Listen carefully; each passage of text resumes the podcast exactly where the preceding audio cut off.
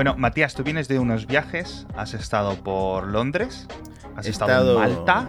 Sí, he estado en Londres probando el, teléfono ese plegable de Samsung y luego. El teléfono ese del que usted me habla. Has estado en, Hubei, que no se pronuncia Hubei, se pronuncia Hubei. No he estado, no sabía que se pronunciaba así, la verdad. Sí, yo lo aprendí ayer, soy una persona culta. ¿Y cómo se pronuncia Wuhan? Pues así.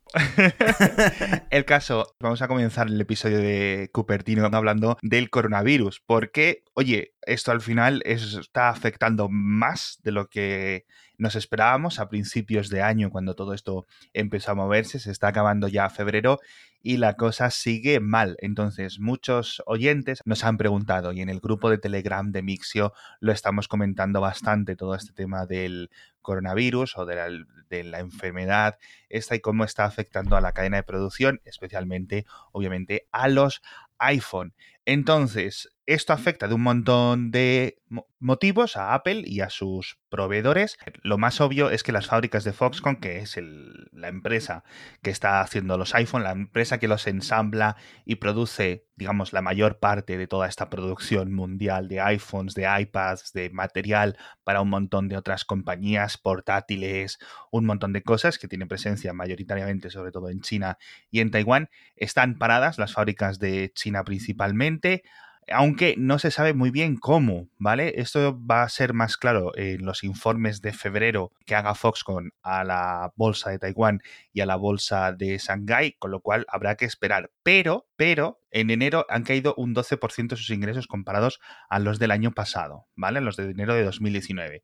Y luego Reuters dijo una información bastante más preocupante y es que deberían de empezar a funcionar las fábricas de Foxconn al 50% a finales de este mes, es decir, ya para marzo, y para abril o a finales de marzo un 80%. Pero Foxconn luego lo desmintió, dijo que comunicarían las cifras reales. Vamos, que lo que comunicó Reuters no era factual, dijo Foxconn. ¿Esto significa que van a ser más altas o más bajas? No lo sabemos. Simplemente Foxconn dijo que no eran las cifras claras. ¿A ti esto qué te parece, macho? Porque estamos empezando ya, o sea, justo el, todo el impacto del coronavirus a Apple la ha pillado genial. Porque, digamos, ya hecho, había hecho la producción más gorda de todos sus materiales del año, ¿no? Que es justo, justo, justo, justo, más o menos desde agosto hasta diciembre. Es que, mira, justo venía del evento este de Samsung y viajando con gente de Samsung y ellos comentaban que las empresas como Samsung siempre tienen un stock de componentes que les sirve para, para después ensamblar lo que sea que vayan a presentar, pero bueno, en Apple también afecta al ensamblado en la fábrica de Foxconn y además por unidades las unidades de, teléfonos de iPhone que vende Apple, pues está claro que les va a acabar afectando de alguna forma. Y al final, no sé, esto del, coronavirus se está extendiendo por, tan rápido por, nuestra industria, por la industria de la tecnología, por la cercanía de, Wuhan a Shanghái, que, ya ves lo que ha pasado incluso con el Mobile World Congress. Así que no sé, supongo que seguiremos hablando del coronavirus en las próximas semanas. No, es que, a ver, aparte todo esto del ensamblado es la fabricación de componentes, ¿vale? Si, por ejemplo, justo te pilla que un componente necesario para X teléfono, en este caso el iPhone, bien de un sitio que está cerrado, que va a estar cerrado durante marzo y te has quedado sin él, no puedes construir el resto del iPhone. Entonces, con cualquiera de las piezas que fallen, que esta, digamos, es la gracia que tiene China, el tener toda esta gran industria de alta capacidad, de alto mantenimiento eh, a nivel electrónico tan potente, que es lo que se supone que no puede hacer Estados Unidos, no puede hacer Europa, no puede hacer ningún otro país del mundo, pues es lo complicado. Entonces, eh, no lo sabemos. Lo único que podría afectar realmente a Apple es eh, con el rumoreado iPhone 9, ¿vale? Que vamos a ver, porque de momento, pues oye, solo sigue rumoreado. Vamos a ver si quizás ventas de nuevos iPads o al menos proceder a montarlos. Porque otra cosa que ha afectado es que han cancelado un montón de los viajes que tiene Apple entre Estados Unidos y China. No sé si la gente lo tiene claro, pero Apple tiene no vuelos completos para ellos, aparte de los que hagan los ejecutivos, pero los ingenieros de Apple desde California a China están viajando constantemente y Apple compra todos los asientos o al menos gran parte de los asientos de un montón de los vuelos, con lo cual siempre los tiene Apple ya previamente registrados. No, no sé si viste que Apple está trabajando en reformar el aeropuerto de San Francisco, lo que ya da una idea de lo grande que son los vuelos, o sea, de lo importante que son los vuelos a China desde el aeropuerto de San Francisco para Apple, ¿no? Qué locura, qué locura. Entonces, bueno, algunas de las cosas se podrán hacer por videoconferencia y otras cosas pues requieren que estén ahí presentes los ingenieros, sobre todo durante el comienzo de un producto, durante la preparación, para ver que se están haciendo las cosas no solo de la forma correcta, sino con el volumen adecuado, ¿no? Que esto luego lo quiero enlazar cuando hablemos de los teléfonos plegables, ¿no?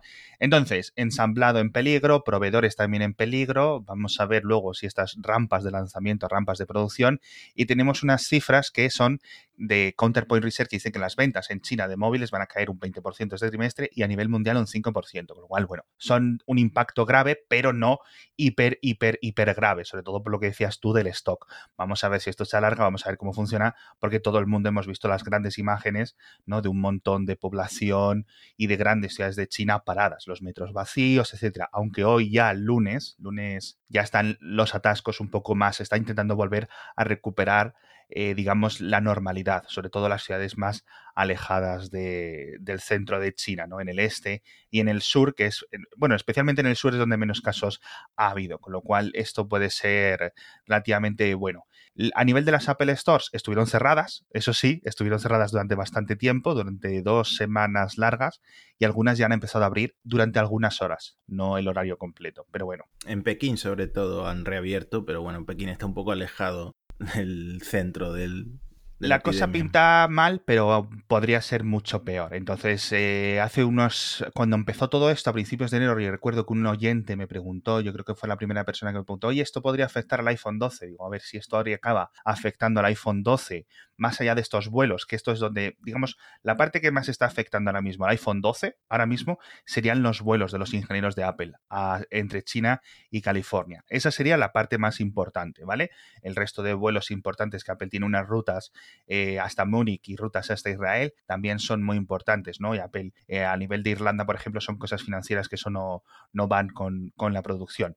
Pero eso es lo que puede afectar. La producción del iPhone 12 comenzaría en agosto, con lo cual aún queda tiempo. Si en agosto el tema del coronavirus sigue con, coleando, entonces le decía yo a este chico, tu principal problema ya no va a ser el iPhone 12, tu principal problema va a ser otra cosa, ¿vale? Si esto sigue a nivel de agosto. Una cifra, tío, curiosa, no tiene que ver con Apple, pero hay unos mismo 700 millones de personas en China con algún tipo de restricción de movimiento, tío. O bien en sus comunidades de propietarios, o bien a nivel de su ayuntamiento, de su municipalidad, de su barrio, etcétera 700 millones de personas, tío. Sí, cualquier movimiento tienes que presentar toda la documentación, en fin. Eh, son, varían mucho las normativas a nivel local, pero sigue siendo el 10% de la población mundial, tío que tiene que dar explicaciones de dónde entra, cuándo sale o no poder salir, ¿no? Incluso había ciudades donde no podían salir a comprar ya, les tenía que llevar el gobierno o el ayuntamiento la comida uno a uno a las casas. Me parece una absoluta locura. También están previendo un boom de la natalidad.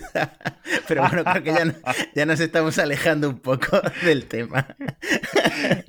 Por, último, una de las cosas que sí que me gustaría comentar es que, bueno, a lo mejor Apple está vendiendo menos productos o está, es posible que afecte al iPhone 9 este rumoreado para eh, primavera, pero lo que sí que les debería estar aumentando en China es la venta en la App Store, ¿no? Yo creo que si la gente está en su casa con el iPad y con el iPhone ahí, pipi, pipi, pipi, pues gastarán más dinero, pienso yo, ¿no? sí, al final siempre Apple gana en servicios, siempre al final se arregla todo con servicios. Está el titular hecho, en fin. Y dejamos el coronavirus, vamos a hablar de móviles plegables, pero antes el patrocinador de esta semana ya sabéis que es colchonmorfeo.com, que son los mejores colchones que puedes comprar, absoluta calidad y además me gustaría comentar que tienen un pack, ahora tienen un pack con base y colchón, pero tienen uno sobre todo que es hiper chulo, es muy bueno porque es el canapé, la parte esa en la que te sirve para almacenar un montón de cosas, la ropa de invierno, la ropa de verano, juguetes, lo que necesites, y encima el colchón. Y es tan alto, es tan grande que vais a tener que subiros un poco como con pértiga. Es increíble, es una pasada la calidad que tiene tanto el canapé como el colchón, pero sobre todo el colchón. Y con el código MIX100 a todos los oyentes os hacen 100 eurazos de descuento, ya sabéis. Código MIXX100 colchonmorfeo.com. Eh, teléfonos plegables. Samsung presentó el Galaxy Flip. A mí me parece un paso adelante. Lo comentamos en el podcast diario bastante interesante. Yo creo que van por el buen camino. Pero tú lo has podido probar. ¿Tú crees que esto está listo? ¿Tú crees que aquí hay algo de futuro? ¿Qué piensas? Mira, te digo la verdad, yo iba con muchas ideas preconcebidas, iba con muchos prejuicios, porque Primero por el factor de forma del teléfono. O sea, el Fold tenía una razón de ser, que era convertir un teléfono normal en una tablet que se abría y tenías una pantalla de tipo una especie de, iPad mini, ¿no? Y mm, el problema que tuvo era la fragilidad. Fragilidad que han intentado arreglar en este nuevo teléfono, pues por ejemplo, ya no estamos hablando de un polímero tan frágil para la pantalla como el del Fold, sino de algo que Samsung llama cristal ultra fino, que habrá que ver si realmente es cristal, eh, y luego se ve que la bisagra es mucho más robusta, eh, lo que también dificulta abrir un poco el teléfono, pero bueno, eso ya entrando en detalles. A nivel reparación es una pesadilla. El tema es que yo no esperaba que fuera algo útil un teléfono vertical plegable, porque no te aporta la ventaja del Fold, que te convertía el teléfono en una tablet. Simplemente es un teléfono que reduce su tamaño a la mitad. Y al final eh, me di cuenta de que a mucha gente le interesa este formato. Mucha gente quiere volver a este formato de teléfono tipo almeja, porque a mucha gente ya no le caben los teléfonos de casi 7 pulgadas en el bolsillo o en el bolso, en el caso de una chica que lleve bolso, ¿no? Sí. Entonces, eh, sí que hay un, gran mercado ahí para gente interesada en volver a este formato, sobre todo cuando empiecen a bajar los precios de este tipo de plegables. Y sí que tiene sentido que marcas como Samsung, Motorola o incluso hay por ahí una patente de Apple de un posible iPhone con este formato plegable así en vertical, tiene también su mercado, no, solo el Fold, que es más para un uso de, de productividad o para un uso de como una tablet, ¿no? Entonces sí cambiaron un poco mis percepciones y por supuesto mucho menos endeble y mucho más robusto que, que el Fold porque no pueden pasar por otra crisis de imagen, aunque ya por supuesto hay gente a la que se le ha roto. Sí, yo he visto que se la ha roto, he visto también el caso del youtuber este que pasa las diferentes rascadores y lo pudo dañar incluso con una uña, con lo cual todo este, digamos, toda esta mm, protección de metal, la capa de metal que al ser sólida en un smartphone tradicional, pues es lo que ha avanzado tanto durante los últimos 10 años. Recordemos lo que se rayaban los iPhone originales, se rayaban muchísimo, por delante y por detrás, pero los cristales, por favor, recordemos que parecían, vamos, básicamente campos de arao eh, a los dos meses y ahora resisten muchísimo más. Todo eso es una inversión y un montón de dinero que ha ido llegando a la investigación química durante la última década. Gorilla Glass que fabrica, aunque no les llamen Gorilla Glass, fabrica también los, las cubiertas de cristal del iPhone, comentó en alguna ocasión que eh, Apple le pedía teléfonos más resistentes a, las caídas y al final tenemos eh, un cristal muy resistente a las caídas, pero que a veces también sigue rayándose. Por lo menos el iPhone XS, o sea, el 11, el 10S, tenía ese tipo de problema de, arañazos, que a lo mejor era un poquito más arañable que, que iPhones anteriores, pero es por eso, por la resistencia del cristal. No puedes tener una cosa y otra a la vez Parece que a Gorilla Glass se, le ha complicado ese equilibrio. Sí, por lo visto a nivel químico es eso, es un equilibrio. No puedes hacer las dos cosas. Digo Gorilla Glass, pero la empresa es Corning, o sea, sí, Corning, Corning, Corning. Pero vamos, mm. entonces, ahora todo se cambia, se tira eso por el retrete porque tenemos que hacer los plásticos, o mejor dicho, los cristales, los polímeros, la capa que sea plegable, al menos en parte. Entonces, todo tiene que ser, cuando esté abierto, que quede planito, que no quede ahí el pliegue, todo tiene que ser lo que la gente espera de un teléfono de 1.500, 2.000 euros, ¿no? Entonces es complicado, ¿vale? Yo sí les veo sentido, al menos porque creo, aunque simplemente sean porque son chulos, porque son diferentes, creo que hay una parte de la población dispuesta a ir a por este tipo de teléfonos. Creo que también tienen unas ventajas, ¿vale? Claras, como lo que te dices tú, poder guardarlos, por ejemplo, eh, se rayan menos si los tienes siempre cerraditos, ocupan menos, pero bueno, yo creo que a, día de hoy la principal ventaja es que son más chulos, puedes presumir, que es lo mismo que ocurre con el mercado de moda, con el mercado de otra cosa, ¿no? Porque si no todos iríamos con los mismos chandals y con las mismas camisetas. Esto es algo que existe y es por lo que muchas personas gastan más dinero en un coche deportivo, o en un piso de una forma o en comprar cuadros para su casa. En la estética y un montón de estas cosas son factores que importan. Entonces, una de las eh, cosas que a mí más claro me o, una comparativa que yo haría es con los tacones. Tú puedes ir cómodo, por ejemplo, con unas zapatillas, pero también dices, bueno, acepto pagar más y acepto ir un poco más incómodo en algunos momentos poniéndome unos tacones a cambio de, tener un mejor estilo. Yo creo que esa, digamos, sería la mejor comparativa con los teléfonos plegables. A nivel tecnológico irán evolucionando, ¿no? Yo creo que del flop, del fold al flip hemos visto un salto de calidad, yo creo que está bastante claro, ¿no? Eh, sobre todo a nivel tecnológico de la bisagra, como decías tú, de estas microfibras que han puesto para que no entre el polvo, los cristales, etcétera. Yo creo que hay ahora sí. Y luego vamos a ver qué formatos hay. Entonces, claro, eh, como dices tú, hay prototipos al menos. Bueno, yo creo que Apple tiene prototipos. Esto seguro que sí. En sus laboratorios internos tiene que haber algún prototipo. Pero claro, hay un montón de cambios que hacer. Primero, decidir qué teléfono quieres sacar. Un teléfono a lo flip, que sea un teléfono largo, más o menos, que se cierre en dos. O quieres tener una mini tableta que se pliegue en dos. ¿Quieres tener pantallas por dentro o también por fuera? ¿Qué quieres hacer? Son un montón de probabilidades o de posibilidades, mejor dicho, y de cambios. Y hay que adaptar la interfaz del sistema operativo. Y ahora mismo, este sería uno de los mayores bloqueos que yo le veo. Porque cuando tú estás viendo el desarrollo que haciendo Apple del software, con mm. todos los problemas que está teniendo iOS, los, todos los problemas que esté teniendo Catalina, etcétera, que parece que el único software estable que hay ahora mismo es el, de, el del Apple Watch, por su extrema sencillez, casi diría yo. Dices tú, como pongas a estos ingenieros justo a tener que añadir locuras de múltiples pantallas, cosas que se extienden, cosas que no sé qué, todo el tema de aplicaciones compatibles universales para Mac, para iPhone, etcétera, uff, Uf, uf, hmm. ¿vale? No sé yo si, si, hay capacidad a nivel de desarrollo de software, más allá de las capacidades del hardware, ¿eh? Hmm. Bueno, es algo que Apple, por supuesto, tiene que explorar, porque Apple no puede permitirse quedarse atrás en algo que quizá funcione. Eh, quizá esto no sea algo tan de nicho como muchos lo vemos, quizá de repente la gente se empiece a interesar. Y hay varias patentes ya otorgadas allí en Estados Unidos por la Oficina de Marcas y Patentes.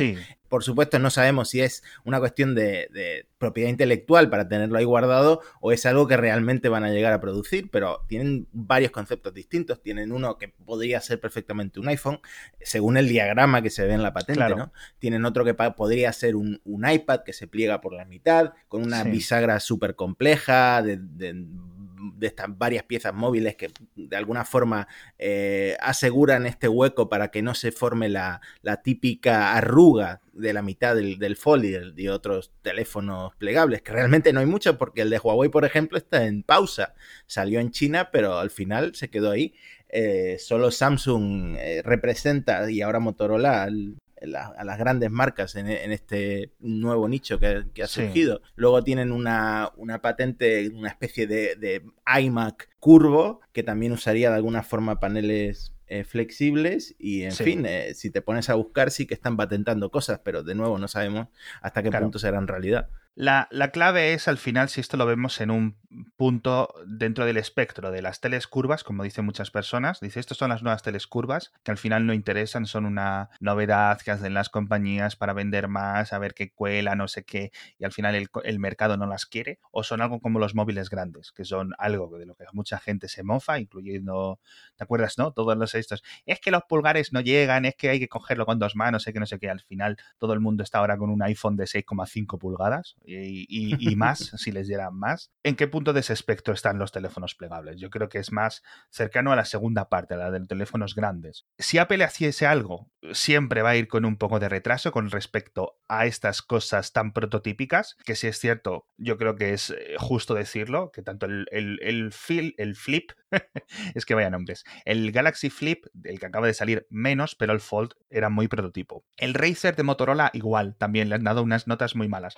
Entonces la tecnología no va a estar ahí hasta yo creo que un par de años, con lo cual Apple siempre lleva este retraso por un montón de gamas. Yo creo que el único sitio donde Apple fue adelantado al mercado fue en el iPad, ¿vale? Comparado con lo que estaban haciendo otros fabricantes. Le pasó con los teléfonos grandes a Apple y yo creo que eh, si Apple hace algo plegable será 2022 más o menos. Y ojo, esto no significa, que esto yo creo que también muchas personas lo confunden, que Apple haga un teléfono plegable no significa que los iPhone tradicionales vayan a desaparecer. Sería un modelo extra que apareciera ahí. Al menos eso sería lo que tiene sentido, ¿no? Yo creo que obviamente no pueden apostarlo todo por un cambio tan radical. Entonces, yo creo que sería una nueva gama o una nueva modelo de iPhone separado o un modelo del iPad separado por arriesgar menos o lo que fuese, ¿no? En vez de iPhone, lo pueden llamar iFold o cualquier cosa. Hmm. Pero vamos, hay un montón de consideraciones, así que de ocurrir, vamos a tomárnoslo con calma, vamos a ver qué hacen el resto de compañías y toca, toca, toca esperar. Dicho esto, por cierto, ¿viste lo de Instagram para el iPad?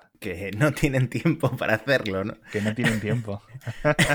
Eso dijo el propio, el máximo ejecutivo de Instagram, Mosseri, lo dijo el otro día en unas preguntas que le hicieron las stories. Dice, ¿por qué no hay Instagram para iPad? Y de bueno, es que no tenemos recursos suficientes, queremos centrarnos en no sé qué, no sé cuánto. Tío, pero llevan 10 años. Yo creo que están esperándose a este modelo universal de aplicaciones que se autoescalan bien del iPhone al iPad, porque ahora, bueno, más o menos puedes hacer algo combinado ahora pero no sé si esperarán a 2020 a la WWDC dentro de unos meses. Hmm. No me queda claro. Es que los motivos siguen sin quedarme claros. Quiero decir, recursos tienen que tener. También te digo que la versión web de Instagram ahora no es lo que era. Ahora es una versión casi completa de Instagram y se puede usar en, el iPad perfectamente. Pero sigue sin ser el mismo tiempo de carga o el. No sé ni siquiera si puedes subir contenido. Es que no puedes subir. No puedes subir contenido. No puedes. Eh, sobre todo no puedes subir historias y eso es yo creo lo que más fastidia a la gente, ¿sabes? No poder hacer las mismas cosas que en lo que es en la aplicación del iPhone. Entonces simplemente te puedes instalar la aplicación del iPhone y hacerla grande y ya está, pero es un poco cutrón, tío. cutrón como lo que hizo Twitter con su aplicación para Mac, pero bueno, ahí mejor no entremos porque la verdad que es inútil. Por cierto, ¿viste las ventas del HomePod? No lo llegué a ver, ¿qué pasa? ¿Ha hecho ventas de repente? Ah. no, pero sí, ha aumentado mucho las ventas de altavoces inteligentes en las navidades de este año pasado, de 2019, y han vendido, según Strategy Analytics, 2.600.000 altavoces inteligentes, la gente de Apple, con lo cual, oye, bastantes porque está creciendo el mercado en general, pero bueno, aún así siguen más o menos con un 4, 5, 6% de ventas, depende del trimestre, del mercado total, ¿vale? Sigue Amazon, sigue Google, siguen las empresas chinas muy por delante en ventas a nivel de Apple, pero sí es cierto que Apple hace un producto muy caro, aunque lo bajó de precio, y los otros lo que más están vendiendo son los modelos mucho más baratos. Yo creo que la gente tampoco tiene muchas ganas de gastarse muchísimo dinero en una no, Es una locura lo que está vendiendo Amazon, sobre todo cuando lo saca 20 euros el, claro. el Echo Dot, es, es, sí que es imposible superar eso. Y luego el Home Mini parece que lo regalan en todas partes, también te digo. Exacto. En fin, pero bueno, si es para escuchar música, Claro, al final el HomePod yo creo que la gran ventaja que tiene si tienes todo el ecosistema de Apple y los avances de Apple Music tampoco parece que están haciendo muchos a nivel de suscriptores, ¿vale? Hace tiempo que Apple no actualiza la cifra de 60 millones de suscriptores de pago, no sabemos si están en 70, si estarán en cuántos estarán, pero eh, tampoco parece que haya mucho movimiento. El HomePod Mini, que también fue rumoreado mucho, mm, no parece que acabe de llegar, a lo mejor Apple se lo saca de la manga, a lo mejor Apple no tiene interés, pero yo creo que si quieren seguir avanzando en este sentido, si quieren que la gente lo compre más, aunque sea como base para expandirse en las casas, en los hogares, ¿vale? Por ejemplo, quizás quieran hacer algo combinado, una barra de sonido que tenga Apple TV incorporado para las teles, algo, ¿vale? Yo creo que algo deberían de intentar hacer. De nuevo, esto es como siempre decimos, en el laboratorio de Apple seguro que existe el HomePod Mini, el HomePod Maxi, el HomePod Barra, todas estas cosas, pero de ahí a que Apple lo vea suficiente como para producirlo, pues hay mucho, mucho trecho. Por cierto, rumores, un rumor bastante interesante de esta semana, son los AirPods Lite, Light, como quieras decirlo, que a mí me recuerdan, a mí me recuerdan porque claramente los AirPods 2 son una pasada, los AirPods Pro son una pasada increíble, pero tienen un problema y es que son caros. Yo cuando hice mis dos reseñas o tres reseñas de los AirPods, AirPods 2 y AirPods Pro, me ha costado mucho explicar que valen ese dinero. Es decir, sí, sí. ¿sabes lo que me refiero? Valen 300 euros, pero le sacas rendimiento. Si los estás usando todos los días, yo creo que es un producto chulo, pero claro, la gente le dices, gástate 280 euros en unos auriculares y se ríen de ti, tío. Es que es complicado, es complicado. Entonces, el mismo concepto de los AirPods 2 sencillitos, pero a un precio más reducido, más cercano en los 100 euros, quizás, ¿no? No AirPods a 99 euros, porque lo que sí se están vendiendo mucho son los AirPods falsos y todo este tipo de cosas. Yo creo que dicen y demuestran que hay demanda para algo más baratos. Pero no sé dónde Apple podría comprometer a nivel de funcionalidades, ¿vale? Para reducirles el precio. La verdad es que a lo mejor un chip de primera generación o eso Es que eso yo creo que es lo más barato. Yo creo que al final el principal problema está en que la miniaturización es el precio que tiene, ¿vale? Y poder poner todo este tipo de tecnología, lo has visto en los competidores. Son un poco más baratos, pero no son excesivamente más baratos, los de Xiaomi, los de Huawei, etc. Entonces es posible que quizás Apple quiera o pueda hacer algo más barato, vamos a decir en 129 euros, comparado con la caja y todo esto, pero yo no sé, porque el equivalente, y es lo que yo espero, esto estoy hablando de un deseo más que de un rumor, es el equivalente a cuando salió el iPod mini, que el iPod original fue muy triunfador y no sé qué, pero vendía muy poquito, fue la explosión de los iPods, fue cuando llegó el iPod mini, estamos hablando de 2004 o 2005, antes del iPhone y antes de un montón de cosas. Eso fue realmente la explosión, pero claro, ahí la ventaja o digamos la forma de reducir coste fue clarísima, un dispositivo más pequeñito con una memoria mucho más reducida. Eso hacía que bajase el precio. Aquí en los AirPods no veo claro cuál puede ser el motivo, más allá de dejar envejecer la tecnología, como hace con los Apple Watch, ¿no? Y sacar un producto del año pasado a un precio reducido. Es lo único que se me ocurre. Y tiene todo sentido, porque los AirPods son quizá el, el producto más popular y exitoso de los últimos años de Apple, ¿no? A nivel de cultura popular, sin ninguna duda, yo creo que han tenido un impacto brutal, muy superior al, de, al del Apple Watch. A nivel de impacto cultural, ya digo, ¿eh? A nivel de ventas es difícil decirlo porque Apple nunca da ventas claras, etcétera. Algunas personas dicen, o algunas firmas de, de consultoría dicen unas cifras más altas, más bajas. Están vendiendo más que el Apple Watch, eso sí lo sabemos, pero yo creo que las referencias constantes a nivel sobre todo de la juventud es una locura lo de los AirPods. Sí, y yo creo que venimos hablando de plegables de Apple, HomePod Mini, AirPod Mini. Lo que está claro es que Apple va a acabar complicando su catálogo que siempre ha sido así como eh, muy sencillo, muy, muy minimalista y al final, fíjate, van a ofrecer eh, tanto como otras compañías, ¿no? Pero eso ya le, ya le pasa hace tiempo. Yo creo que eso de la Apple que ofrece tres productos ya quedó hace cuatro años bien enterrado. Tienen como cuatro modelos de iPad distintos o cinco ahora mismo. De iPhone también cinco o seis, comparado con, o sea, contando con los que revenden de años anteriores. Tienes los AirPods 2, tienes los AirPods Pro, tienes un montón de Macs cada vez más, ¿no? Incluso ha vuelto el Mac Pro, o sea que imagínate. Entonces yo creo que sí, o sea, yo creo que esto tiene, tiene sentido. Apple tenía una línea quizás antes excesivamente simple. Bueno, y en marzo los nuevos iPhones eh, asequibles, entre comillas. Al final acabará, acabará complicándose. Bueno, el coronavirus va a seguir infectándonos a todos. Esperemos poder seguir grabando este podcast. Los teléfonos plegables no sabemos si son el futuro o no, pero yo creo que apelaría bien en al menos investigarlos. Yo creo que deberíamos de tener un poco la mente abierta. Vamos a ver cómo van. Y de momento no creo que Apple arriesgue mucho, ¿no? Por, por tener algo pronto, ¿no? De lo mismo que ocurrió con el 5G, lo mismo que ocurrió con los teléfonos grandes. Muchísimas gracias a todos por estar ahí otra semana más en Cupertino acompañándonos. Muchas gracias a ti, Matías, y nos vemos la semana que viene. Hasta otra.